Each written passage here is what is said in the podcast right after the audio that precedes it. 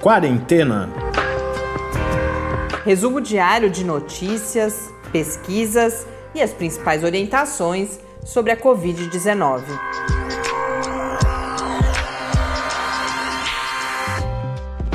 Quarentena, dia 159.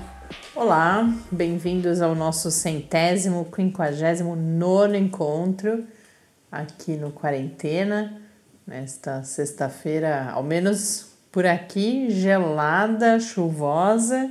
Eu sou Mariana Peterson. E eu sou o Tarso Fabrício. Como nossos ouvintes não têm nos escrito, eu lembrei agora da Lara, que é quem eu lembro que era ouvinte do Sul que tinha escrito pra gente, imagino que uhum. é a Lara de Joinville. Joinville. Que eu imagino que lá. Conta pra gente, Lara, se ainda estiver nos acompanhando, como é que tá a temperatura aí. Aqui em São Carlos, bastante frio, chuvoso. São Paulo eu sei que também tá frio, mas não, não tenho notícias do resto do Brasil. Nessa sexta-feira a gente tem mais uma entrevista que já eu.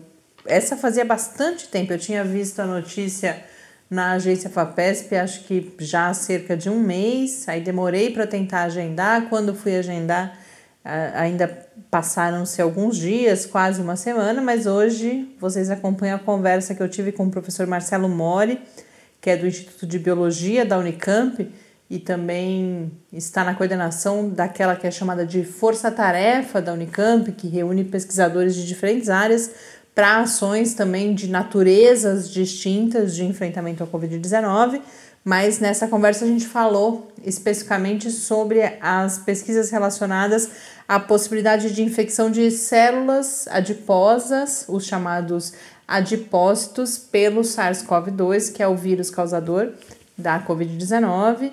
Mas como vocês vão ver, tem vários desdobramentos essa pesquisa. Então, uma entrevista que eu achei bastante interessante, curiosa e, sem dúvida nenhuma, esclarecedora também.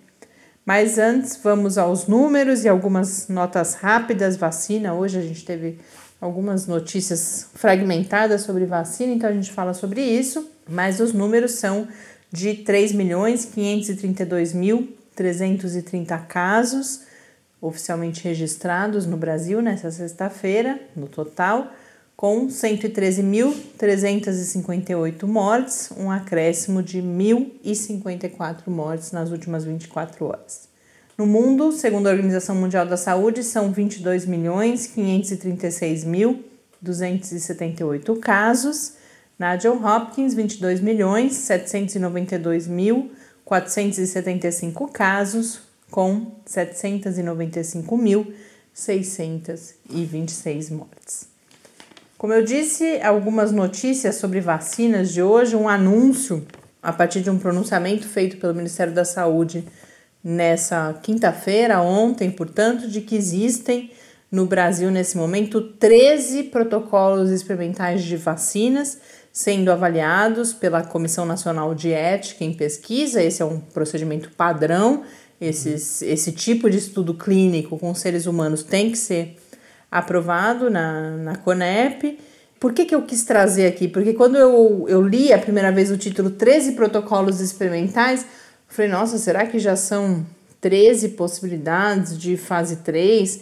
Mas não, fase 3 são quatro estudos, sendo que na notícia, e aí eu fui buscar em outras fontes, mas em todas as fontes a notícia é a mesma três já aprovados e que eu imagino, e é isso que não ficou claro, se são aqueles que a gente já vem noticiando ou se são outros que ainda devem começar, mas eu imagino que não. Imagino que sejam os três já aprovados, que aí são Oxford, a Coronavac, que é da, da Sinovac, que é a, a companhia chinesa, e se eu não me engano, a terceira seria a da Pfizer.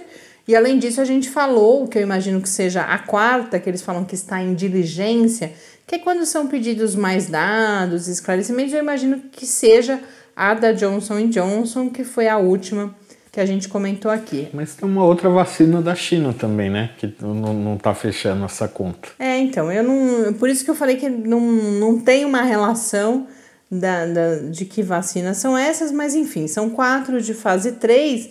E o que eu acho importante, o que mais eu achei interessante de compartilhar que nós estamos falando também de estudos de revacinação que é, por exemplo, como aconteceu com a de Oxford, que primeiro era uma dose só, e depois os estudos foram mostrando que era interessante aplicar duas doses, e aí os comitês de ética também precisam ser consultados em relação a isso, e também fase 1. Então a gente tem fase 1 sendo realizada aqui no Brasil também, que é uma coisa que pouco se fala, porque acaba tendo menos apelo, mas é importante a gente lembrar que se não fizer a fase experimental, fase pré-clínica e aí fase 1, 2, a gente não chega na fase 3. Uhum. Então a gente tem estudos de fase 1 sendo realizados aqui, que aí em geral são com poucas pessoas, tem coisa de 50 a 100 pessoas, sendo que quando a gente vai para fase 3, aí a gente está falando de 3 mil, 4 mil, isso aqui no Brasil. A fase 3 total, a gente fala muitas vezes 60, 70 mil pessoas que estão sendo testadas.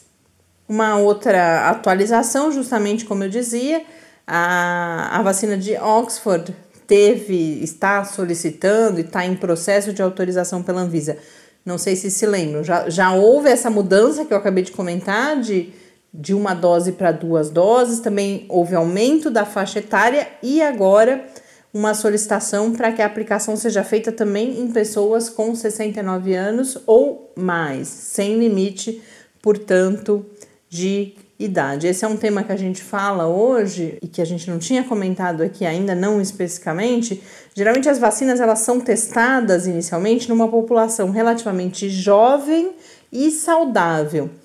Tanto porque você busca um um padrão, uma média de comportamento aí de sistema imunológico. E aí quando você vai para as crianças de um lado e para as pessoas mais velhas de outro, você começa a ter alterações nesse alterações em geral no organismo e especificamente na resposta imune que fazem com que não seja a população ideal para você realizar os primeiros testes. E além disso, você tem uma questão de risco. Então você busca testar naquelas pessoas que correriam menos risco se, e em geral há efeitos adversos, é claro que a segurança já foi testada na fase 1. Então não é que você está indo aplicar nas pessoas sem saber, por exemplo, que aquilo não é tóxico.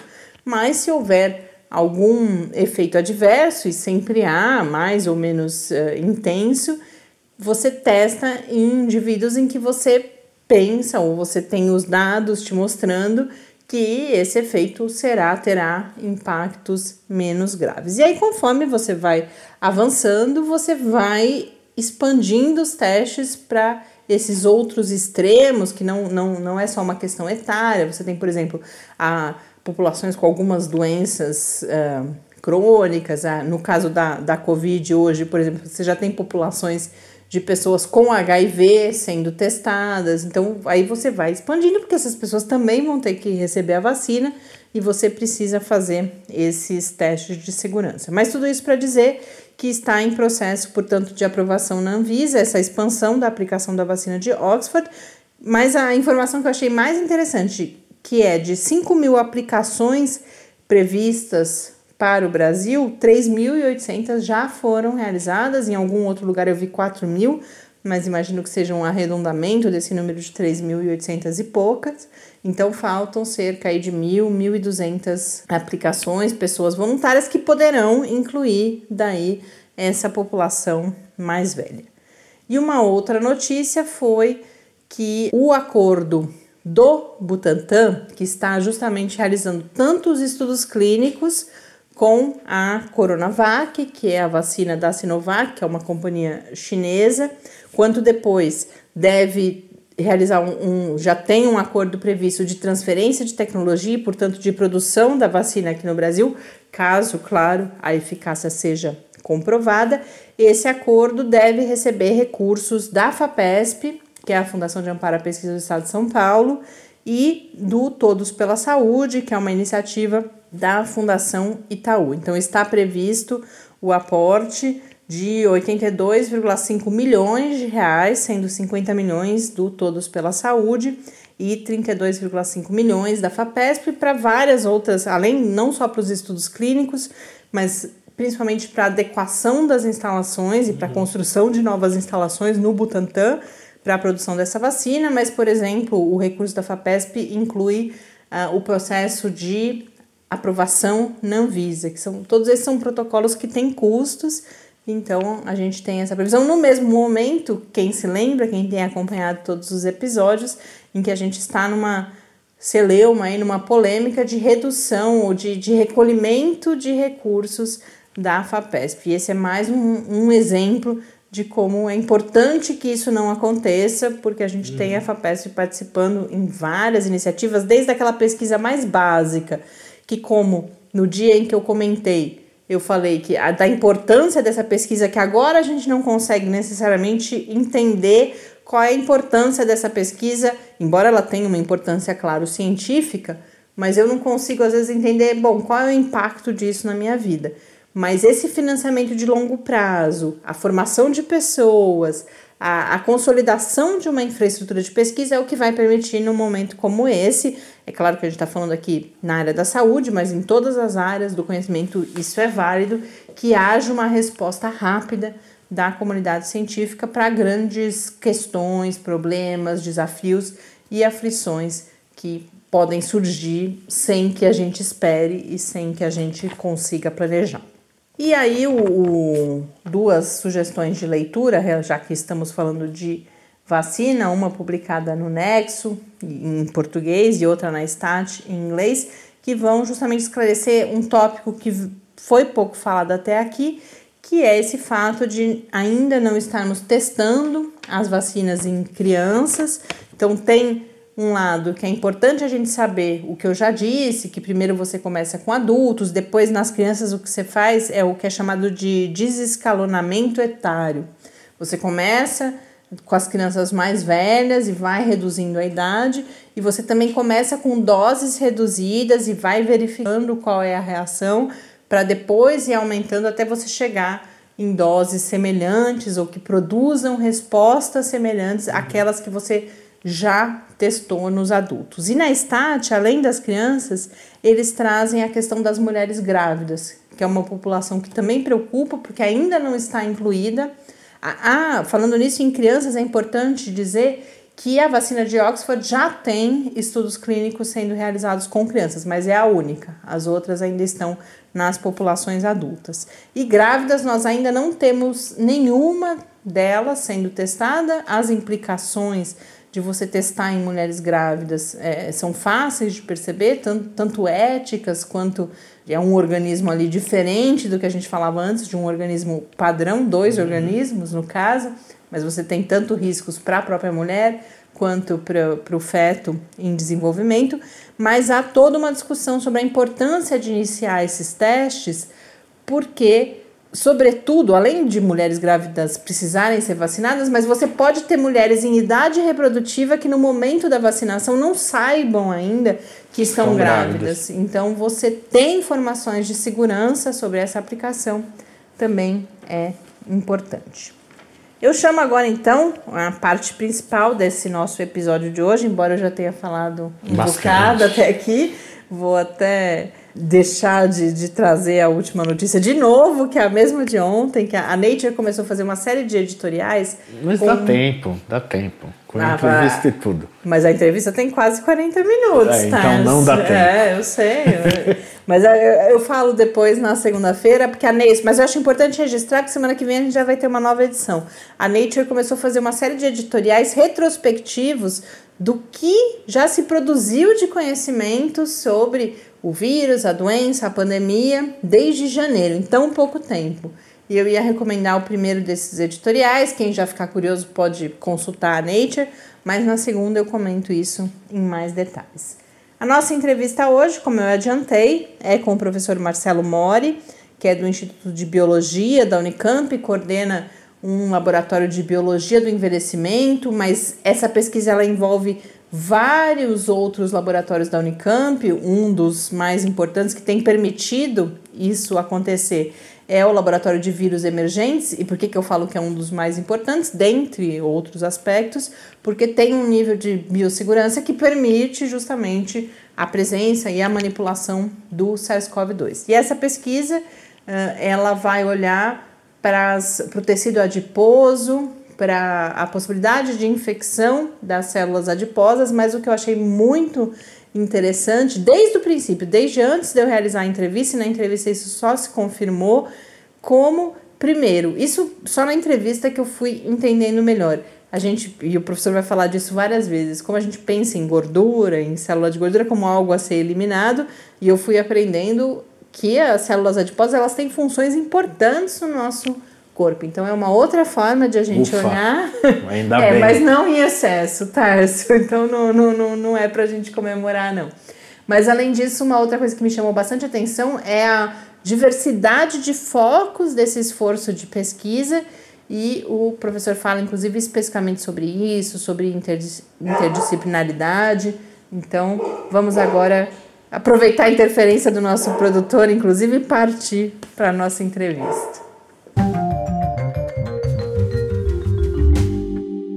Professor Marcelo, muito obrigada por ter reservado esse tempo para conversar conosco. Já faz algum tempo que eu estava querendo apresentar essa pesquisa, especialmente porque o que me, me chamou bastante atenção foi a, a, diversidade de aspectos uh, estudados, e é um pouco isso que a gente tenta compreender aqui hoje, mas queria inicialmente pedir que fizesse uma, uma breve apresentação inicial dessa pesquisa que justamente identificou a possibilidade de, eh, ou a capacidade do SARS-CoV-2 de infectar as células adiposas, e aí discute também uma possível relação com a obesidade como fator de risco, a possibilidade dessas células adiposas serem, então, um reservatório do vírus, e isso poderia levar a uma carga viral mais alta. Então, queria que contasse um pouco desde por que as células adiposas, por que investigar as células adiposas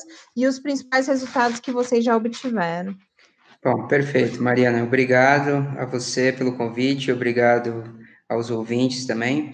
É um prazer estar aqui falando um pouquinho do que a gente vem fazendo aqui na Unicamp, é, no Laboratório de Biologia do Envelhecimento, aqui do Instituto de Biologia, junto com os parceiros aqui da Força Tarefa da Unicamp contra a Covid-19 é, que vem contribuindo é, bastante para não só para pesquisa, mas também para assistência e diagnóstico é, na nesse enfrentamento, né, é, contra a COVID-19. Mas é, em relação a essa pesquisa em específico, bom, por que o tecido adiposo, por que a célula adiposa? Basicamente, a gente combinou o útil ao agradável, né? Como eu mencionei, é, a gente é, participa de um grupo aqui na Unicamp, que a gente nomeou de Força Tarefa, que tem uma frente de pesquisa e que vem trabalhando em vários aspectos né, de, do entendimento dos fatores de risco para a Covid-19, né, para a forma mais grave da Covid-19, para tratamentos, para mecanismos moleculares. E a gente se uniu né, num grupo multidisciplinar eu sou biólogo molecular e eu tenho interesse em particular por vias metabólicas, bioquímicas, mas uh, eu me uni né, a um grupo que tem um virologista uh, que lidera um laboratório uh, de nível de segurança 3 e que vem trabalhando né, com infecções virais já há um tempo e que foi muito generoso em abrir o laboratório para que eu, né, meu laboratório e vários outros pudessem colaborar e é, executar pesquisas relacionadas com Covid-19. E aí, é, o meu interesse por adipócitos, né, vem já de bastante tempo. No meu laboratório, a gente vem estudando como que o tecido adiposo controla várias funções do organismo, desde o controle da, da glicemia, de funções metabólicas, até é, como o tecido adiposo em si tem um, um papel é, na, em controlar o tempo de vida né, dos organismos. E é, é bastante interessante porque a gente pensa na gordura como se fosse aquela coisa né, excedente, inerte, que ninguém quer ter, mas na verdade a gordura tem um papel fundamental na homeostase do organismo. E, e, e foi demonstrado já por vários é, grupos de pesquisa, inclusive pelo nosso, que alterações é, específicas relacionadas com tecido adiposo podem contribuir para a gênese de várias doenças é, metabólicas, cardiovasculares, até câncer, e isso pode contribuir para determinar o tempo de vida dos organismos, né? E aí, é, como a gente vem trabalhando nesse aspecto de como o tecido adiposo determina é, a gênese de doenças e o tempo de vida, e como a gente sabe que é, um dos principais fatores de risco, na verdade, o principal fator de risco para a forma grave de Covid-19 é o envelhecimento, seguido por doenças metabólicas como obesidade e diabetes, algo que saltou aos olhos e ficou óbvio para a gente é que é, tecidos metabólicos poderiam, de alguma forma, participar né, nesse controle da severidade né, da doença. E aí a gente, é, como tem ferramentas no laboratório, a gente tem células que podem, células humanas, isoladas de tecido adiposo, que podem ser diferenciadas em adipócitos. E como a gente tem a facilidade, né, a, essa conexão, essa proximidade com o laboratório do professor José Luiz Modena, que, é, que permite, então, a gente fazer infecção de, de células com o SARS-CoV-2, a gente iniciou, então, esse, esse trabalho, basicamente, com um experimento óbvio, que seria ver se a célula adiposa em cultura poderia ser infectada pelo vírus. E basicamente o que a gente fez foi pegar células do tecido adiposo de indivíduos que foram submetidos à cirurgia bariátrica. A gente pegou o tecido adiposo desses indivíduos, isolou as células tronco, diferenciou essas células em cultura, em adipócitos, e aí a gente colocou o vírus sobre essas células e aí mediu o RNA viral depois de é, 24 horas da infecção e viu que é, esse RNA viral estava presente lá, mesmo depois da gente ter removido o vírus. Significa que o vírus entra na célula e deposita o seu material genético. E além dessa capacidade de infecção, vocês, pelo que eu vi na divulgação, pretendem ou talvez já estejam inclusive conduzindo alguns outros testes, por exemplo, para verificar se além de ser capaz de, de infectar, se o vírus é capaz de se replicar e ao sair desses adipócitos infectar outras células. E além disso, também é, havia a intenção de estudar aí as células de pacientes diagnosticados com Covid-19. Então, queria que atualizasse um pouco em que estágio está essa pesquisa e quais são as previsões nesse momento de continuidade. Bom, perfeito. A partir do momento que a gente identifica a capacidade da célula adiposa de ser infectada pelo vírus, o nosso próximo passo, então, foi tentar identificar se o vírus consegue replicar nessa célula, consegue sair dessa célula e é, infectar outras células. Então, é isso que a gente vem fazendo nesse momento. E uma outra questão importante é ver se pacientes né, que foram infectados pelo vírus têm vírus dentro das células adiposas. Né? A gente sabe que o tecido adiposo está distribuído pelo corpo inteiro, né, praticamente. É, até o pulmão tem células adiposas. E a gente pretende ver, né, é, em tecidos de indivíduos que infelizmente faleceram pela doença e que foram coletados, a gente pretende ver sim células adiposas nesses tecidos, é, a gente consegue identificar a presença do vírus. Então a gente já coletou, já em parceria com, com patologistas da USP, a gente já coletou esses tecidos e a gente agora está padronizando, em colaboração também com um pesquisador aqui é, do Instituto de Biologia, um método para detecção do RNA viral e das proteínas virais dentro das células do tecido pós-morte. Então, esses são os dois aspectos que a gente vem perseguindo nessa, nessa pesquisa. E, professor, uh, lá no início você já falou sobre seu interesse o fato de fazer parte de um laboratório de biologia do envelhecimento, uh, esse interesse na biologia do envelhecimento. E um dos aspectos que vocês também já realizaram nessa pesquisa foi relacionado ao envelhecimento celular, a o que eu aprendi lendo a divulgação, que são as, as células senescentes, a, a, senescência, e que isso levaria, o que tinha sido identificado para os adipócitos, essa capacidade de, de infecção é ampliada quando é feito ali um, procedimento que eu vou pedir que explique, inclusive, que as transforma em células senescentes. E isso é, é, é talvez até mais fácil da gente identificar uma relação com o envelhecimento da pessoa, que eu entendo que esteja relacionado com esse envelhecimento das células também, mas há toda uma relação com a obesidade, com a presença do tecido adiposo, que antes já falava também que há uma relação entre a, essas células adiposas e o tempo de vida.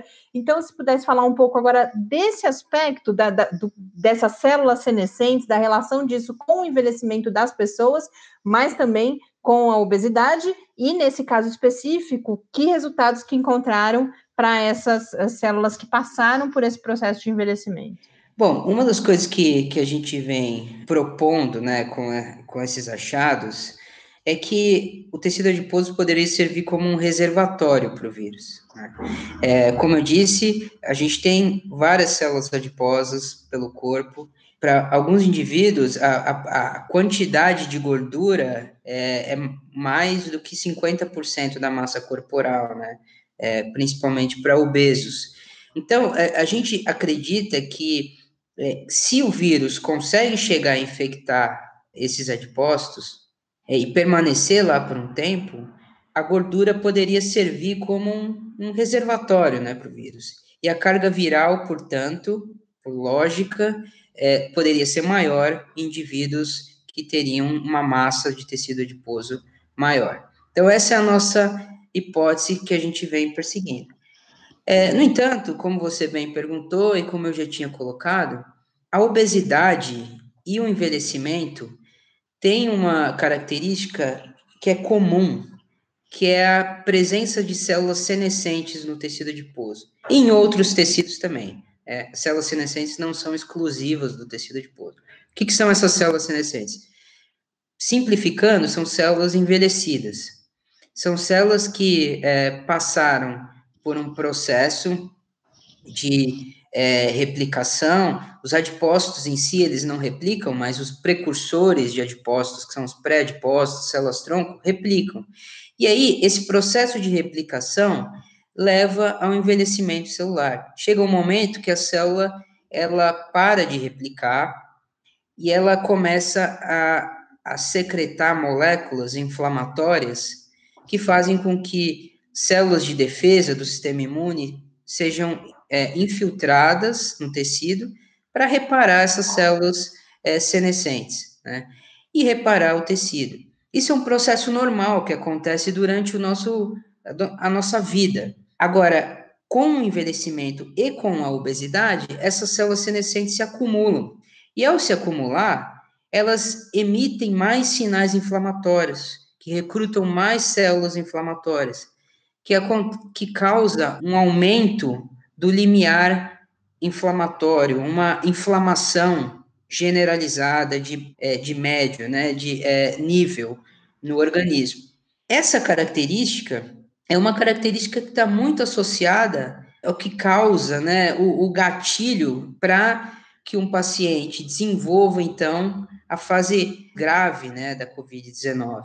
É, a gente sabe que a inflamação exacerbada é o que caracteriza é, aquela tempestade de citocina que aparece em pacientes graves da Covid-19.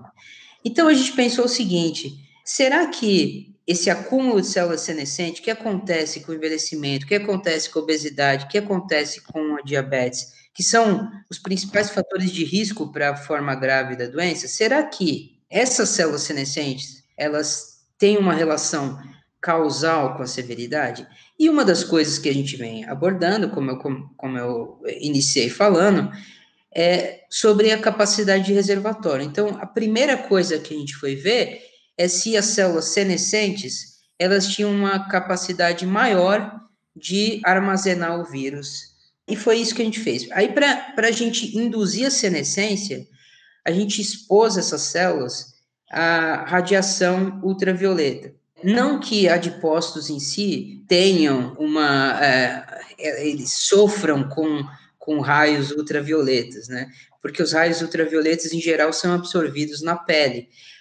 No entanto, é, os raios ultravioletas eles causam danos moleculares que induzem a senescência. Então, é um modelo para a gente induzir senescência. A gente fez isso e a gente conseguiu é, observar que esses adipócitos senescentes têm um aumento em três vezes da carga viral. Então, isso mostra para a gente que o acúmulo de células senescentes poderia levar a um aumento ainda maior da capacidade de reservatório que o tecido adiposo pode ter. E aí, é, só para finalizar essa parte, não só é, essas células senescentes poderiam contribuir dessa forma, mas como eu disse, elas são células que causam um aumento da inflamação. Então, é, a gente tem como, é, como hipótese, a gente vem testando isso, e já tem alguns dados preliminares interessantes, que medicamentos que eliminam células senescentes podem ter um efeito positivo na eliminação do vírus e também diminuição da inflamação que acontece em obesos, em idosos, e possivelmente isso poderia trazer um, uma, uma, melhora do quadro da Covid-19. Né? Esses medicamentos eles são chamados de senolíticos e eles vêm sendo usados em modelos pré-clínicos, né, modelos experimentais, roedores, com bastante sucesso, mostrando que é, o tratamento intermitente com essas moléculas pode levar ao aumento do tempo de vida, é, retardar o aparecimento de doenças crônicas ou até reverter alguns processos degenerativos, como, por exemplo, fibrose pulmonar e osteoporose, etc. Então, uh, esses, essas moléculas, esses senolíticos, vêm sendo estudados com bastante uh, afinco e parecem ser bastante promissores, e agora a gente está explorando o papel deles na Covid-19. Ainda sobre as drogas senolíticas, só para confirmar, então são drogas em estudo ainda, a gente não tem medicamentos já sendo usados com esse papel? Não, com esse papel não, são drogas em estudo ainda, mas são drogas que vêm sendo estudadas é, em, em ensaios clínicos em humanos, de fase, fase 2, né? Existem algumas gerações de senolíticos. Tem a primeira geração de senolíticos, que já está em fase clínica, e que é, tem uma certa tolerância, né? Não, não, não são tóxicos, mas ainda estão em estudos. Então, nada uhum. que a gente pode comprar na farmácia ou, inclusive, é, nenhum médico pode prescrever nesse momento. Professor, e uma outra linha da pesquisa também, um, um, outro objetivo, diz respeito a estudos com proteômica que vão olhar para o possível impacto, inclusive em médio e longo prazo, da infecção sobre o funcionamento celular, especificamente dos adipócitos. Quando eu li a primeira vez, eu pensei justamente a observação que você fez lá no começo de eu nunca tinha pensado que o tecido adiposo justamente servia para alguma coisa. Então, se puder aprofundar um pouco essa questão da função e aí apresentar esse, esse outro lado, essa, esse outro aspecto da pesquisa que vai aplicar a proteômica para verificar esse impacto sobre o funcionamento celular. De fato, assim, quando a gente pensa em gordura, é, a, maior, a maior parte é das algo a ser pensa, eliminado, né? É, exato. Mas é, sem gordura, a gente vive, mas vive bem mal. Tem, tem algumas pessoas que, que têm uma síndrome chamada de lipodistrofia, que não, não desenvolvem tecido adiposo. Essas pessoas são bastante doentes, porque a gente precisa de gordura para acumular energia, senão é, a gente não consegue orquestrar as funções biológicas, né? A gente se alimenta, a gente precisa ter um estoque de energia, e a gente estoca energia no tecido adiposo. Se a gente não tem tecido adiposo, a gente acaba estocando energia em outros lugares, é, no fígado, e, e isso acaba causando problemas metabólicos generalizados. E o tecido adiposo, além de tudo, é um órgão muito importante para é um, um, órgão endócrino que a gente chama. Ele secreta moléculas que vão atuar como sinalizadores para outros tecidos controlarem a sua função. Por exemplo, uma molécula bem famosa chamada de leptina é uma molécula que vai até o cérebro, informa para o cérebro que é hora de parar de comer. Camundongos que são mutantes para esse gene da leptina, eles são extremamente obesos. Então, é, o tecido adiposo, ele tem uma função não só no controle é, metabólico, né, da, da distribuição, da, do o controle da, da, do estoque de energia e de mobilização de energia em situações, por exemplo, de jejum ou de atividade física, mas também um papel importante na sinalização e no controle da homeostase do corpo. Por exemplo, a gente só vai crescer em massa magra, né, em massa muscular, o desenvolvimento ósseo só consegue, só acontece se o tecido adiposo deixar. Se o tecido adiposo falar para o músculo, para o osso, que tem energia suficiente, aí a gente cresce. Sem isso, não dá. Então, é, a gente vem estudando nesse sentido se essa infecção viral, se a entrada do vírus no adipócito pode levar a uma disruptura dessa função tão importante do tecido adiposo. Né? E para isso, como que a gente vem explorando? A gente vem explorando de uma forma bastante ampla, que é fazendo ah, uma análise da expressão das proteínas, para ver o que, que acontece com as proteínas que são expressas pelo adipócito. A gente faz isso por uma técnica chamada de proteômica, que o meu colega aqui de departamento, Daniel Martins de Souza, é, domina, é expert, a gente vem colaborando com ele, e, é, e, a gente vem, então, avaliando o que acontece com as proteínas é, quando o vírus entra no adipócito. E aí, com isso, a gente vai ter um panorama bastante amplo para saber, então, é, qual que é o impacto dessa infecção para a função do adipócito.